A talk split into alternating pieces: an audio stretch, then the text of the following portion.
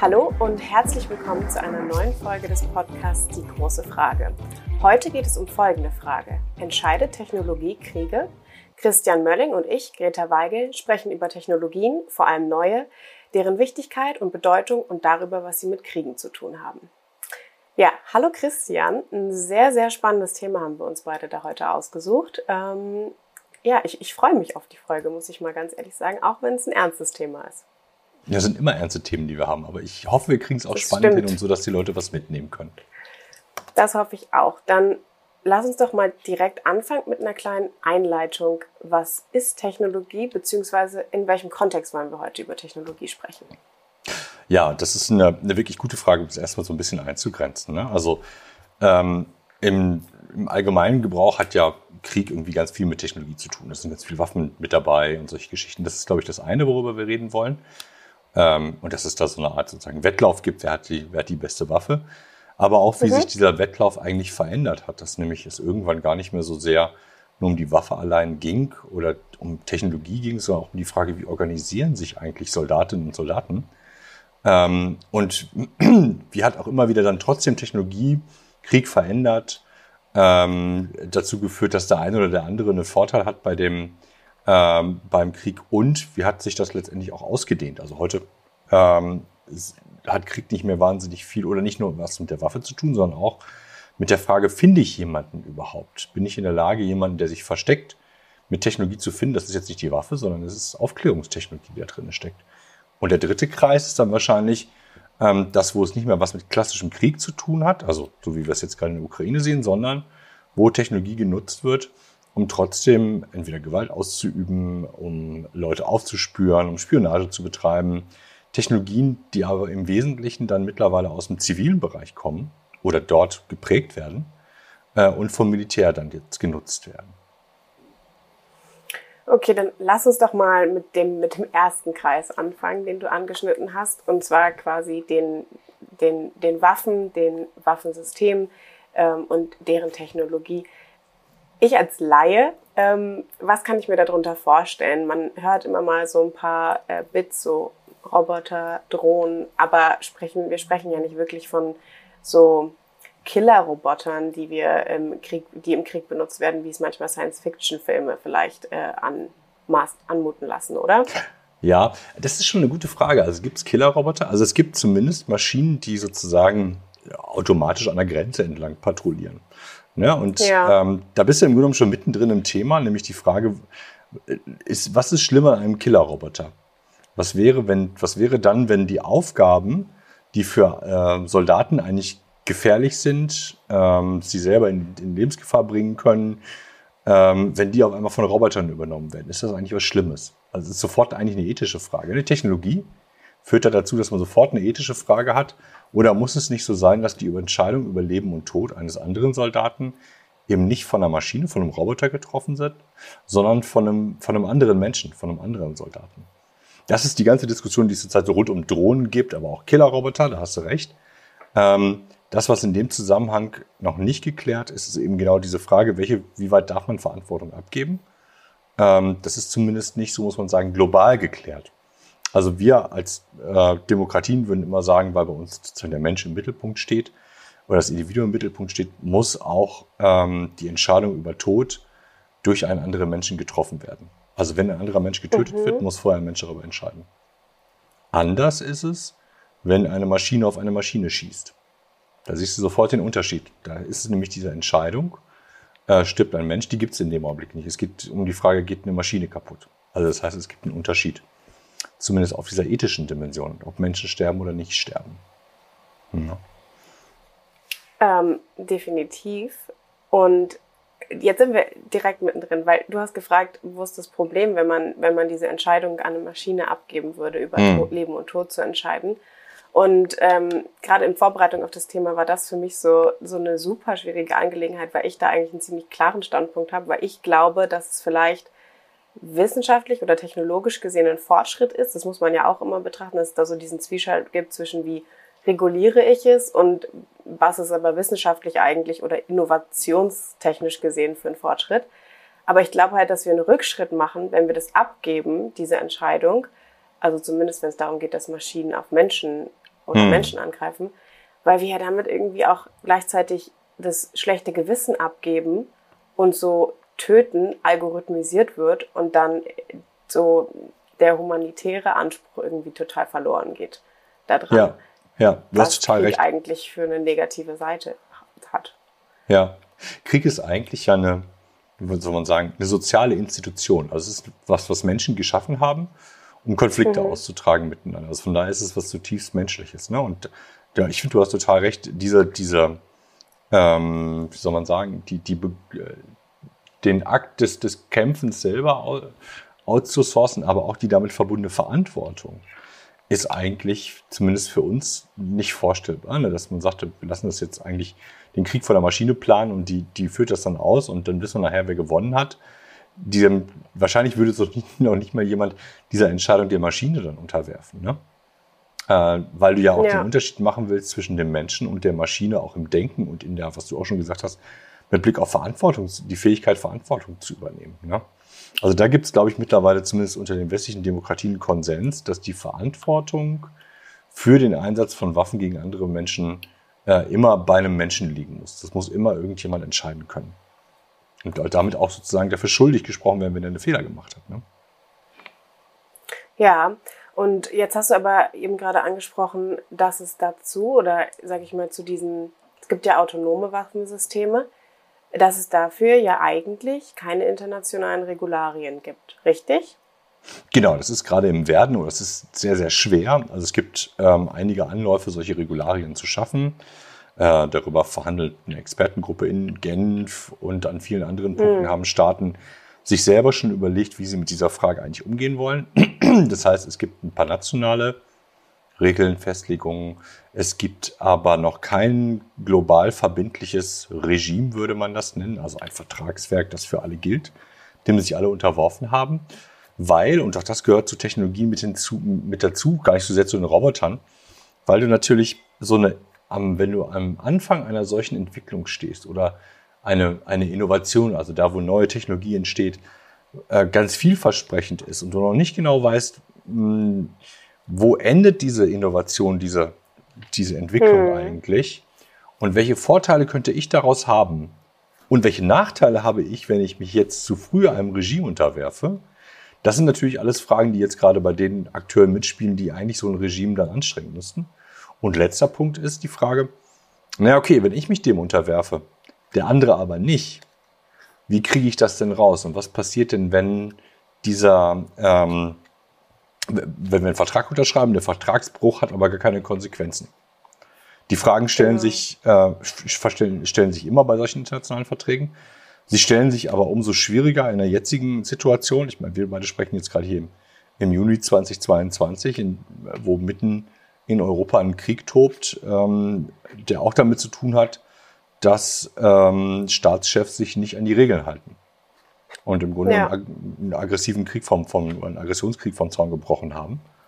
Äh, und dass es total schwer ist oder eigentlich unmöglich ist, ähm, einem solchen Akteur überhaupt noch zu vertrauen und zu sagen, naja, wenn du jetzt so einen Vertrag unterschreibst, das glaube ich dir schon, dass du dich daran hältst. Ne?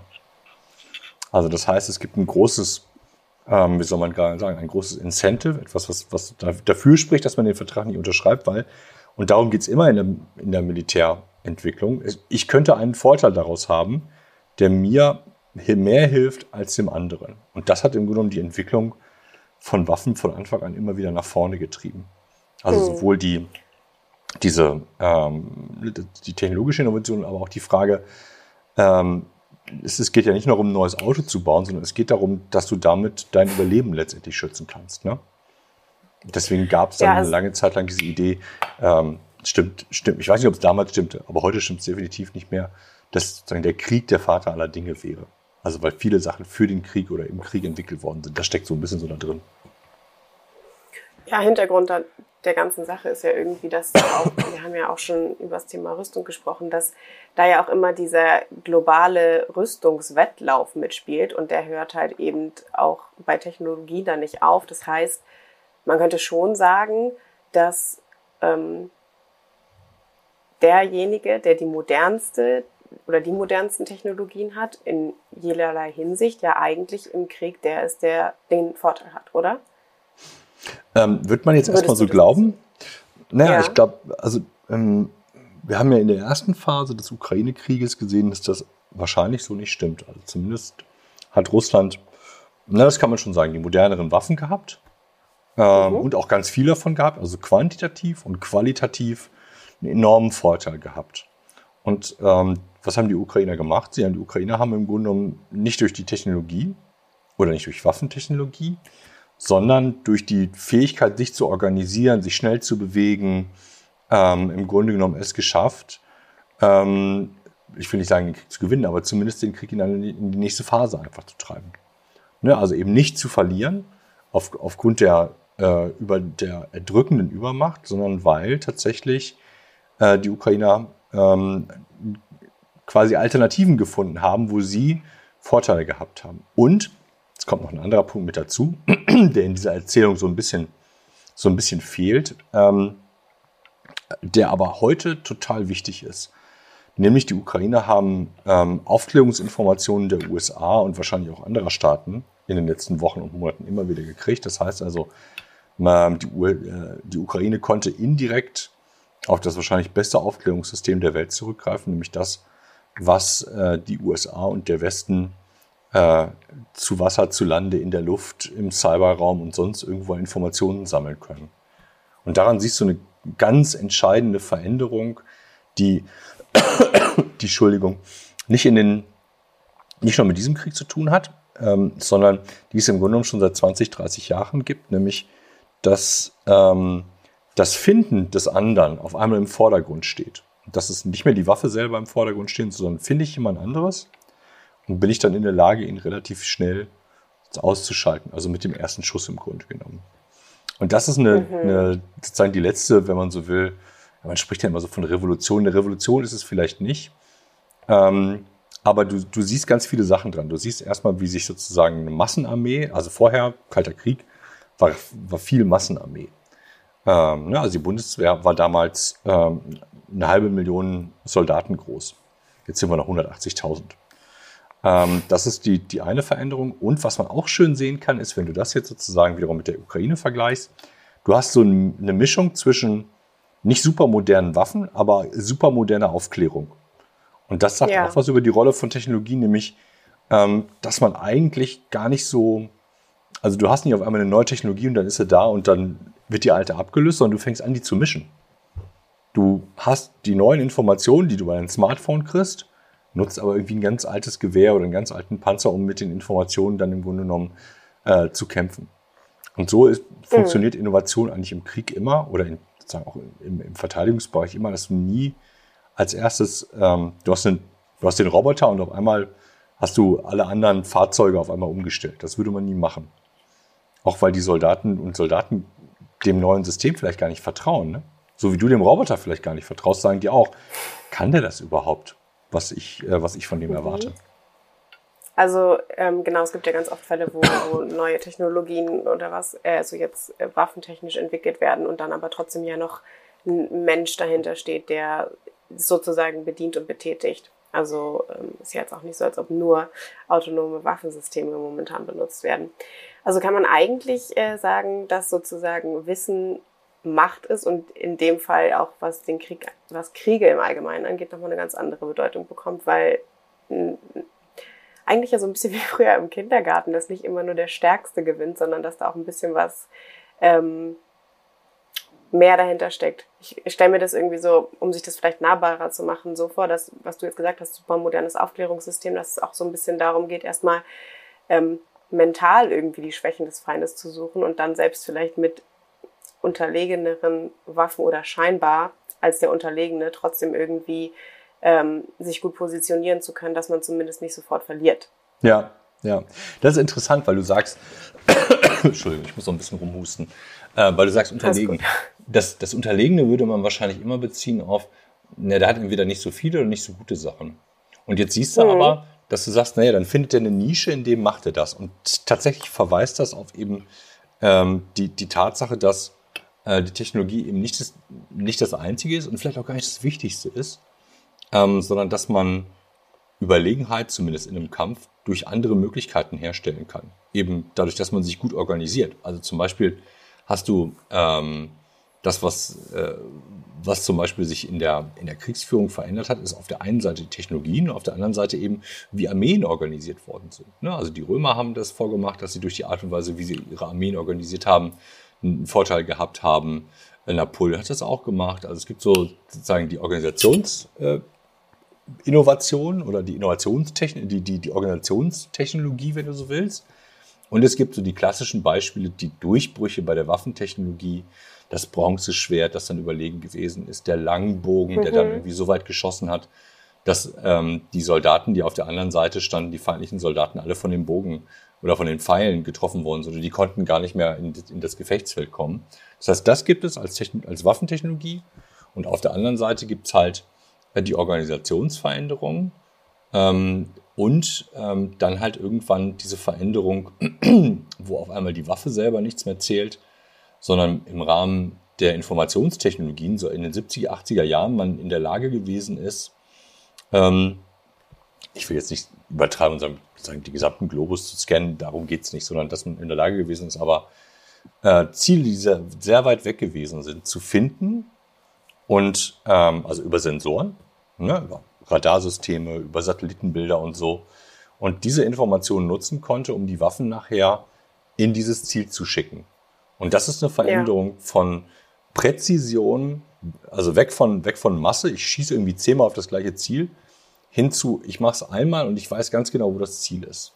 Und das muss ich finden. Und das ist eine, eine, eine riesige Veränderung, die da stattgefunden hat, ähm, dass du im Grunde genommen diese, dieser Qualitätsaspekt äh, nicht alles andere verdrängt hat, aber doch ganz stark in den Vordergrund gestellt worden ist. Ne? Ähm, das zumindest, und jetzt muss man, ähm, das muss man dazu einwenden, noch sagen, für diejenigen, die die Technologie hatten, das ist jetzt ein sehr was ich dir gerade beschrieben habe, ein sehr ein Bild, das sehr stark auf westliche Streitkräfte zugemünzt ist. Ja. Wir haben Streitkräfte, in denen die haben sich seit Jahrzehnten nicht wirklich wahnsinnig verändert. Ähm, und das ist vielleicht noch ein Punkt. Äh, warum ist das so? Weil die westlichen Streitkräfte immer stärker auf Masse, äh, auf, auf Klasse statt Masse gegangen sind. Also qualitativ hochwertige Armeen zu haben, weil diese Armeen auch bedeuten, dass weniger Menschen in den Einsatz gehen müssen ähm, weil ich die Soldatinnen und Soldaten ähm, in westlichen Armeen, die haben sozusagen ein höheres, sind ein höheres Gut und werden stärker geschützt, als es in anderen Armeen der Fall ist. Da kann man eher auf Masse gehen, das ist nicht schlimm, wenn man mehr Menschen verliert.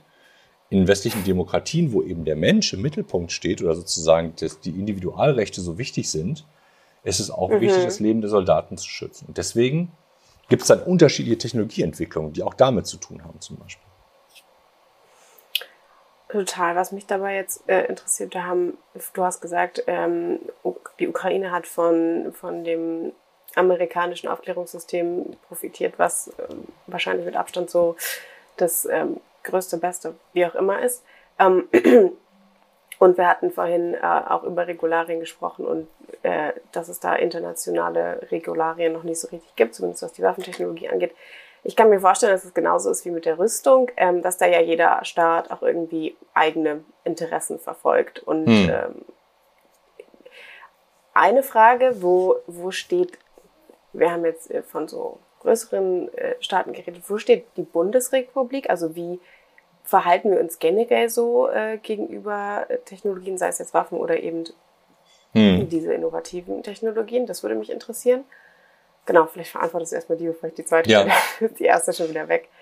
Ja, nee, das, das, das, ist eine gute Frage, weil Deutschland nimmt da tatsächlich eine Sonderrolle ein. Also auf der einen Seite ja. ähm, sind wir jetzt gerade schon mit dabei, neue Technologien mitzuentwickeln, aber wir sind ganz mhm. selten an der Speerspitze. Zumindest was die Mil so muss man sagen, was die militärische Verwendung dieser Technologien angeht. Also wenn wir über diese okay. ganzen modernen Technologien sprechen, dann spricht man auch über künstliche Intelligenz. Da ist Deutschland echt ziemlich gut ähm, aber nicht in der Frage, wie kann man das militärisch nutzbar machen. Ähm, und diese, diese, diese, im Englischen nennt man das die Dual-Use-Fähigkeit, also die, die doppelte Verwendungs, den doppelten Verwendungszweck, etwas, das man sowohl militärisch als auch zivil nutzen kann. Das ist was, was Deutschland in seiner ähm, sowohl kulturell als auch rechtliche Schranken hat, das für sich nutzbar zu machen. Das heißt ja. also, bei uns gibt es eine ziemlich klare, wenn du so willst, Firewall zwischen der militärischen Forschung und Entwicklung für neue Technologien und der zivilen Forschung. Die sind ganz klar voneinander getrennt und man will diese, diese, diese doppelte Nutzbarkeit, ähm, die, wie soll man sagen, diese Firewall will man nicht niederreißen. Ähm, das hat viel damit zu tun, dass in Deutschland halt es ein ganz klares Bild darüber gibt, dass Waffen und damit auch Waffentechnologie jetzt nicht super sind. Um nicht zu sagen, sie sind eigentlich ein gewisses Tabu. Und die Sorge ist, wenn man sich an der Entwicklung dieser Technologien beteiligt, dann beteiligt man sich auch darin, äh, daran, ähm, quasi Krieg möglich zu machen. Das ist, während wir jetzt gerade sprechen, quasi eine, eine gesamtgesellschaftliche Debatte. Ich glaube, die wird auch nicht so schnell vorbei sein, weil wir eben dabei sind, obwohl wir sagen, wir wollen diese zivil-militärische Verbindung nicht haben, entwickeln wir halt andere Technologien. Oder entwickeln im militärischen Bereich dann genau die Technologien, die wir auch im zivilen Bereich benutzen. Ähm, ja. Also da sind wir so ein, wie soll man sagen, zurückhaltend auf der einen Seite. Auf der anderen Seite, das macht es halt so ambivalent, ist es so, dass gerade dann, wenn du deine Soldaten schützen willst, dann brauchst du die Technologie halt. Ne? Also bei den neueren Entwicklungen geht es halt darum, Waffen zu entwickeln, die alleine fliegen können damit du ja. selber eben die Piloten nicht mehr in, in, in ein gefährliches Gebiet reinschicken musst. Das heißt, da gibt es mhm. autonome Sachen, Roboter, wenn du so willst. Schwieriges Wort, aber lassen wir das mal so. So, dass auf der es einen gibt Seite halt einen Unterschied zwischen Angriff und Verteidigung. Und im Falle der Verteidigung machen solche Systeme ja dann schon Sinn, weil die Maschine dann wahrscheinlich schneller als der Mensch ist und auch, wie du schon vorhin gesagt hast, ist ein Unterschied, ob eine Maschine kaputt ist oder halt ein Mensch tot. Genau, und die Frage ist, kannst du das entscheiden, kannst du es rausfinden? Also, ne, das ist, jetzt kommt sozusagen Geschwindigkeit auch noch mit hinzu. Auch das ist was, das im Grunde genommen durch die Digitalisierung der, der letzten 50 Jahre ähm, dazugekommen ist. Wie schnell kann ich eigentlich rausfinden, sitzt in diesem Ding, was da auf mich zufliegt, dass ich ja selber hm. optisch gar nicht mehr sehe, sondern ich habe ja nur einen Radar-Ping. Ist das was, was ein Mensch fliegt? Oder ist das was, was, eine, was nur eine Rakete ist ohne Mensch drinne? Teilweise kann man das wissen, weil eine bestimmte Geschwindigkeit kann ein Mensch gar nicht überstehen. Oder bestimmte Geschwindigkeit und bestimmte Kurvenflug und so. Da weiß man dann, dass, ah, okay. es, ein, ähm, dass es eine, eine Rakete ist. Ändert aber nichts daran, dass du soweit erstmal sein musst, das rauszufinden, ähm, weil du eben in der Lage bist, die sogenannte Signatur von irgendwas zu erkennen. Das heißt, jeder Körper ist, der, den es gibt, also du und ich, aber auch eine Rakete, hat eine bestimmte Signatur. Ähm, das heißt, es gibt sozusagen ein Bild in dem sogenannten elektromagnetischen Spektrum. Und das ist sehr typisch. Jetzt nicht für dich und mich, aber ähm, also wir würden sozusagen als Menschen erkannt werden. Ähm, mhm. Aber die anderen Sensoren würden halt die Rakete als Rakete äh, oder als Teil aus Metall oder sowas erkennen. Genau, und diese okay. Fähigkeit, die Unterschied zu machen, der ist total zentral für die Frage, kann ich dieses Ding abschießen oder kann ich es nicht abschießen? Und du hast gesagt, es ist jetzt eben nicht so einfach oder da muss man erstmal hinkommen. Und was ist, wenn man dann sozusagen dann, oder wenn eine Fehlentscheidung getroffen wurde? Wird das geahndet? Gibt es da Regeln? Also weißt du, was vor allem was jetzt so die, die ähm, Waffentechnologien angeht, gibt es da Regeln sind, die, ich meine, es gibt ja auch sowas wie ein Kriegsvölkerrecht. Ist sowas hm. da überhaupt drin berücksichtigt schon? Ja, ja, weil die ähm, weil die, die Frage eigentlich gar keine so neue ist. Also die Frage, wer trägt Verantwortung für den Einsatz von militärischer Gewalt, die ist im Grunde hunderte von Jahren alt. Die einzige mhm. Frage ist, die du, oder die Frage, die Aufgabe mit, äh, mit den neuen Technologien ist im Grunde genommen dafür zu sorgen, dass diese Verantwortung nicht wegdiffundiert. Also auf einmal macht es Puff und keiner ist mehr verantwortlich, äh, weil so viele Leute an der, an der Entscheidung teilgenommen haben oder hier auch eine Maschine teilgenommen hat oder so. Ähm, sondern dass die, die schwierige Herausforderung ist es sicherzustellen, dass irgendjemand da ist, dem man sagen kann, du hast als Mensch die Entscheidung getroffen, du hast die Kontrolle gehabt über das System äh, und deswegen ist dir die Verantwortung zurechenbar. Ob die Verantwortung richtig oder falsch gewesen ist, ist noch eine ganz andere Frage. Aber sie ist einem Menschen zurechenbar. Und das ist der, der zentrale Ausgangspunkt, um diese ganze Frage von Kriegsvölkerrecht überhaupt noch lebendig zu erhalten. Denn die hat ja auch immer wieder was mit Verantwortung zu tun. Ja, definitiv. Würdest du sagen, dass die Technologie der Diplomatie wegrennt oder laufen wir Gefahr, dass das irgendwann passiert oder siehst du diese Gefahr nicht? Das, ist, das ist ein interessantes Bild. Technologie rennt der Diplomatie weg. Ähm, Ja, ich glaube, das, also, du hast immer technologische Möglichkeiten, die sind immer mehr als die, als die Diplomatie, weil wenn du jetzt Diplomatie als wir verhandeln einen Vertrag äh, beschreiben würdest, dann würde man sagen, naja, dann mhm. sind die Technologien wahrscheinlich zu einem gewissen Teil entweder da oder sind zumindest am Horizont erkennbar, da kommt irgendwas. Ja? Und dann wird es total schwer zu verhandeln. Ähm, und es dauert Jahre oder Jahrzehnte, ähm, das, das hinzukriegen. Ähm, ich glaube, es ist, die Verhandlungen, solche Verhandlungen sind auf alle Fälle gut, weil du einen, ein Bewusstsein, eine Sensibilisierung für das Thema bekommst. Also auch wenn wir jetzt keinen Vertrag über Killerroboter oder sonst irgendwas haben, ähm, mhm. hat sich das Wissen darum, was ist eigentlich das Problem bei diesem Thema, das hat sich, glaube ich, enorm erweitert und man hat, ähm, man weiß heute deutlich besser, was das Problem ist, als man es vor drei oder vier Jahren gehabt hat, als dieser Prozess begonnen hat. Ähm, das heißt nur nicht, dass die Waffen dadurch gestoppt sind. Heißt aber auch nicht, dass man es sich selber nicht verbieten kann. Ne? Du kannst ja sagen, ich will solche Waffen gar nicht einsetzen. Ich deklariere von vornherein, dass ich solche Waffen nicht benutze.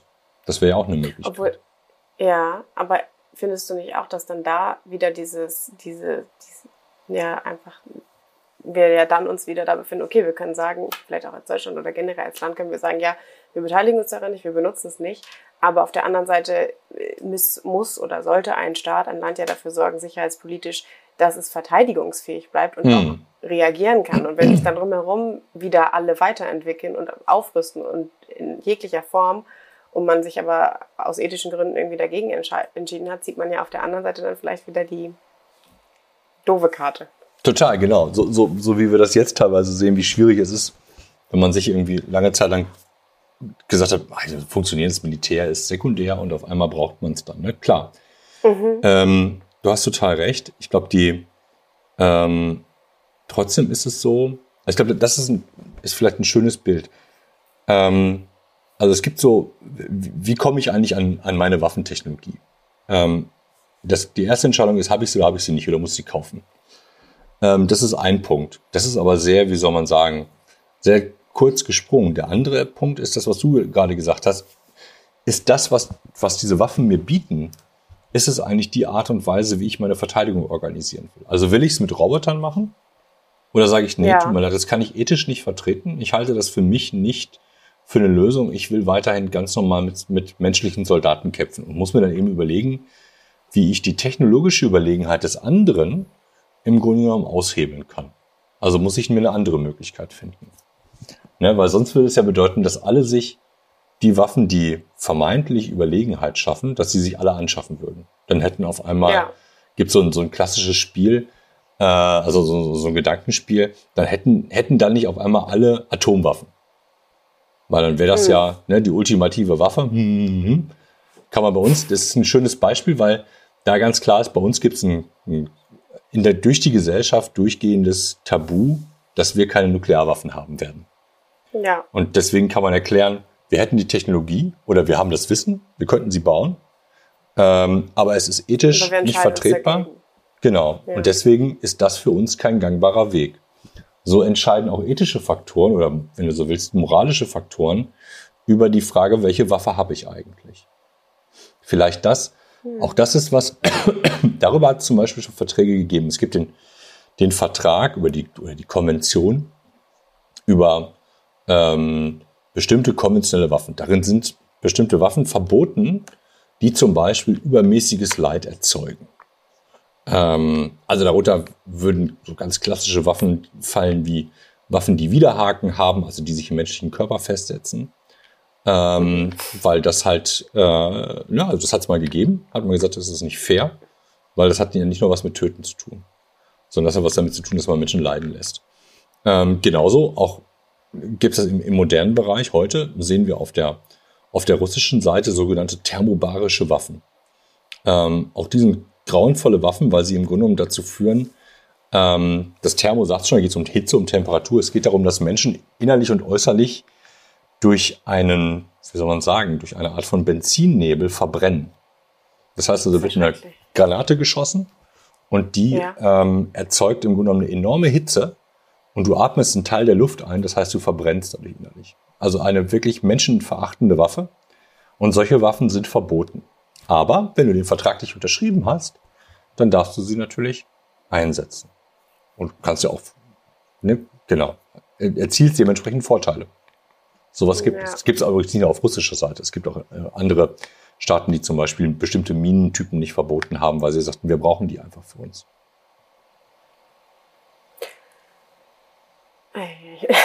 Weil das ist eigentlich ganz interessant, dass du jetzt auf diese Waffen zurückkommst, weil ich im ähm, Zuge meiner Recherche äh, auch das Argument gefunden habe, dass Technologien ja so viel weniger brutal wären, also Waffen, äh, die autonom sind, weil ähm, der Mensch ja viel mehr Gefühle, viel mehr Emotionen hat, viel rachsüchtiger oder gewalttätiger mhm. sein könnte, als es eine mhm. Maschine je ist.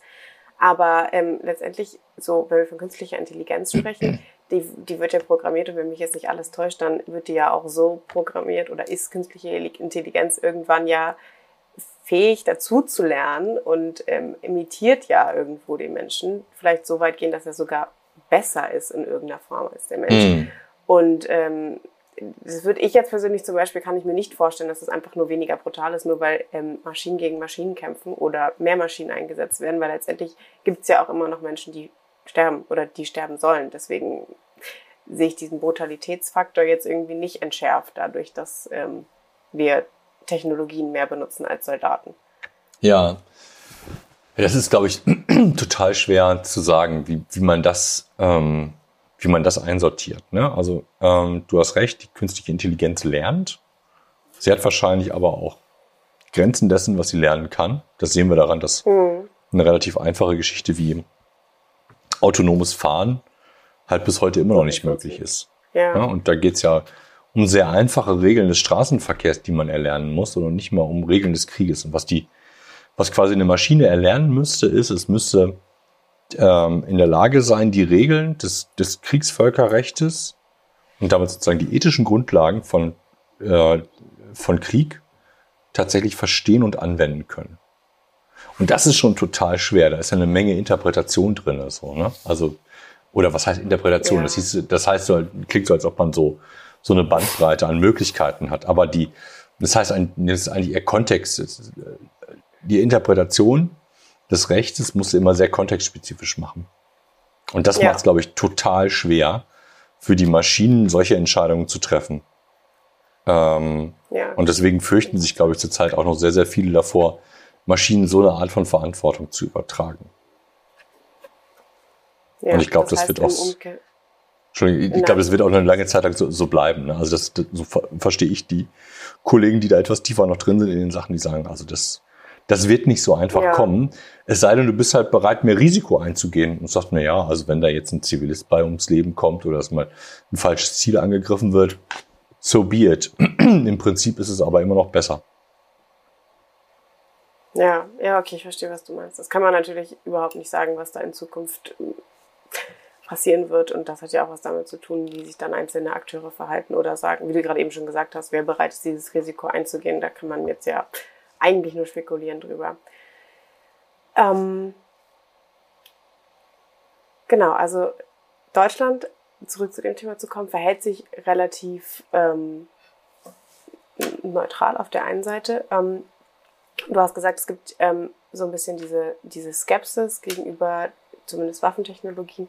Findest du oder glaubst du, dass diese Skepsis dann eben auch dazu führt, dass oder die, die Modernisierung der Bundeswehr, die ja jetzt auch immer wieder Thema gewesen ist, gerade aufgrund der aktuellen Geschehnisse, hm. weil es eben gezeigt hat, wir sind in Europa vielleicht doch nicht so sicher, wie wir dachten, äh, hat, hängt es miteinander zusammen? Glaubst du, dass das diese Skepsis gegenüber diesen Technologien vielleicht ähm, die Modernisierung der Bundeswehr hindert oder haben wir da einfach andere Defizite, die damit nicht wirklich was zu tun haben? Ja, Nee, ich glaube, es ist, ein, es ist ein Teil und vielleicht sogar ein sehr, sehr großer Teil der, der Probleme, auf die wir jetzt stoßen werden. Ne? Also jetzt ist dieses Sondervermögen beschlossen worden, ist beschlossen worden, was beschafft werden soll. Ähm, das ändert aber nichts daran, dass wir in den vergangenen Jahren doch sehr viele schwierige Diskussionen um Waffentechnologie gehabt haben. Also alle erinnern sich wahrscheinlich noch auf die eine oder andere Art und Weise an die Debatten rund um Drohnen. Das ist noch eine sehr einfache Technologie und hier ging es eigentlich gar nicht so sehr um Technologie, aber nonetheless, ne, es war eine, eine richtig große und lange Diskussion, weil es, glaube ich, ein hohes Maß an Technologieskepsis gibt. ähm, das, was jetzt beschafft werden soll, da sind teilweise sehr, soll man sagen, große Technologie- und Innovationsanteile drin. Das heißt, da soll Neues entwickelt werden. Das wird zu, mhm. glaube ich, die gleichen Reaktionen führen, dass man sagt, ähm, können wir da, also ähm, sind wir uns sicher, was wir da eigentlich entwickeln?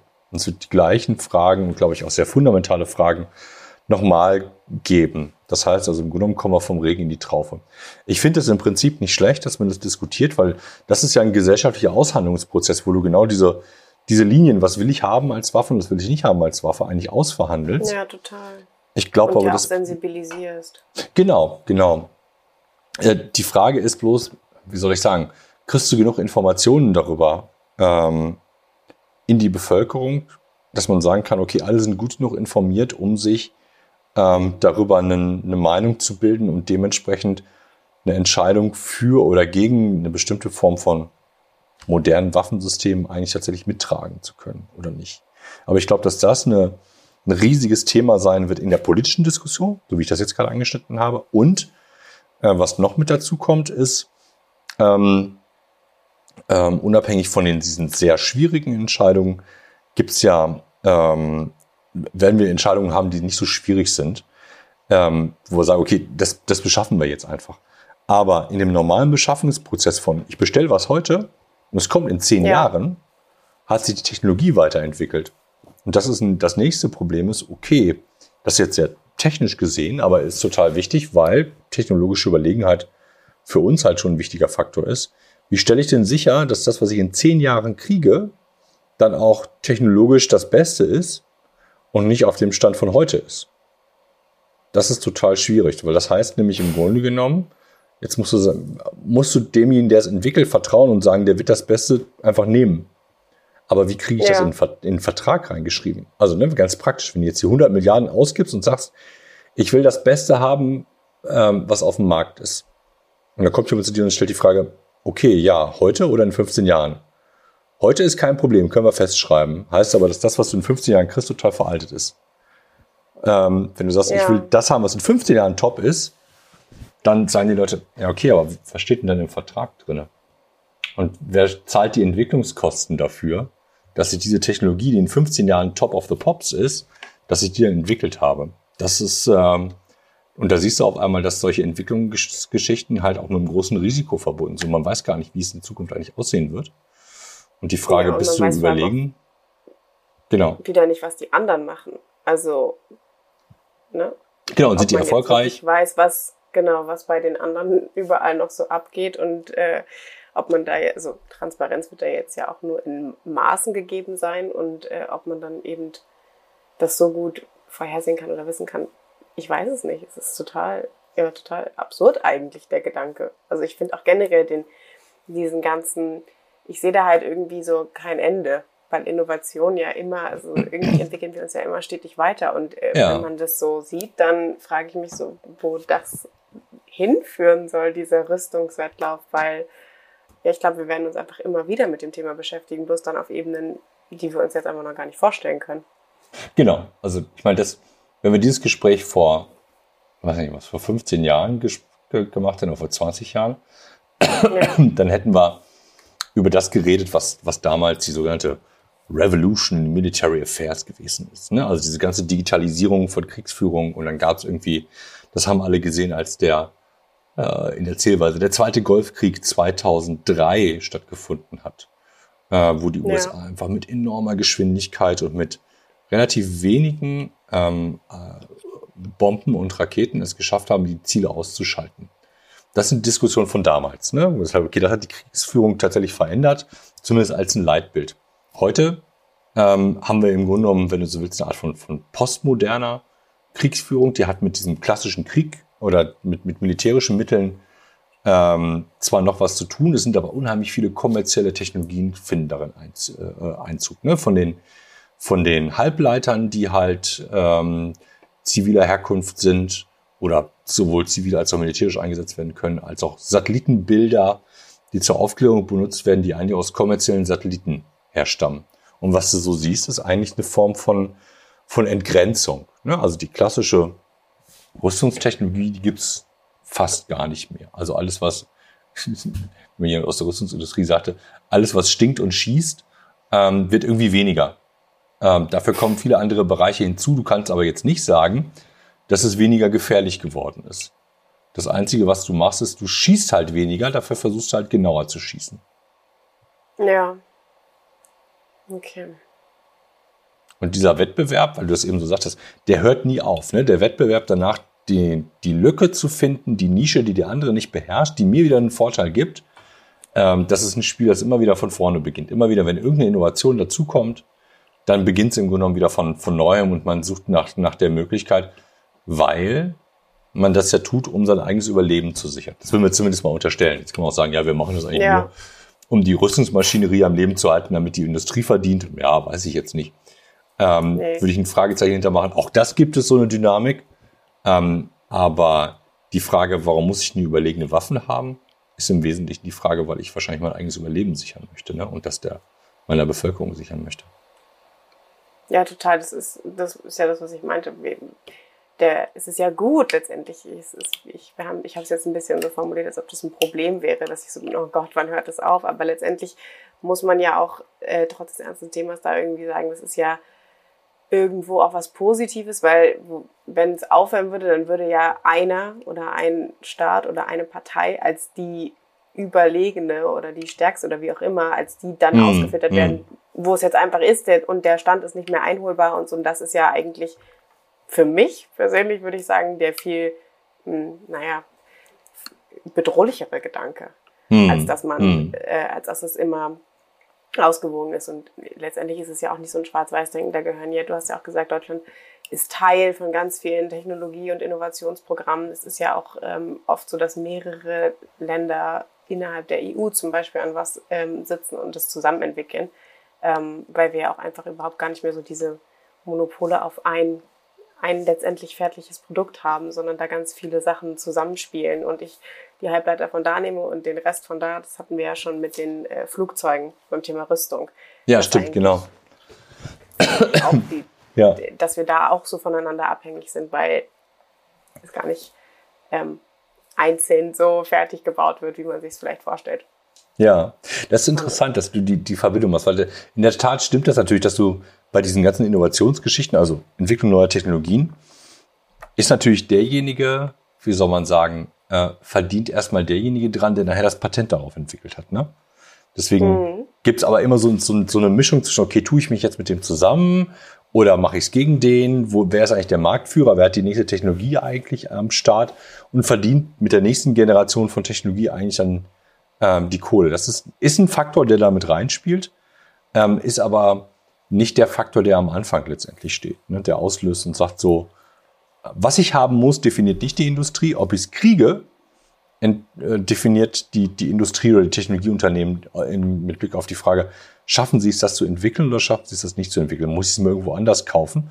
Oder schaffe ich es gar nicht, es zu entwickeln und muss deswegen auf einmal eine Alternative hinkriegen? Unsere Anfangsfrage, die große Frage war heute, entscheiden Technologien Kriege? Und ähm, vielleicht sage ich kurz was und dann machst du das, ähm, den schönen Abschluss. Ähm, ich, was ich so für mich mitgenommen habe, ich glaube, ähm, ich würde es vielleicht in der Antwort so formulieren, ohne Technologien würde Krieg vielleicht heute einfach nicht so stattfinden, wie er stattfindet. Und dass die Technologien, die wir heute haben, egal ob es jetzt Waffentechnologien oder Informationstechnologien oder äh, all diese Dinge sind, ähm, irgendwie auch eine neue Ära eingeleitet haben und es wird sicherlich auch immer sich stetig weiterentwickeln. Aber die reine Technologie entscheidet, glaube ich, nicht über äh, Gewinn oder Verlust eines Krieges, weil da noch viel, viel, viel mehr Dinge mit reinspielen. Und jetzt hm. gebe ich an dich ab. Super. Ich kann dem gar nichts hinzufügen. Ich glaube, das, das würde ich genauso unterschreiben, dass Technologie vielleicht Krieg und Sicherheitspolitik mitbestimmt, aber bestimmt den ja. Ausgang der ganzen Geschichte nicht bestimmt.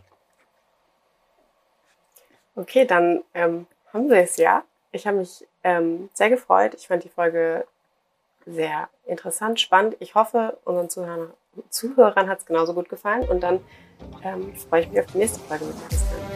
Alles klar, ich danke dir und ich freue mich auf Feedback auch von unseren Hörerinnen und Hörern. Genau. Tschüssi. Ciao.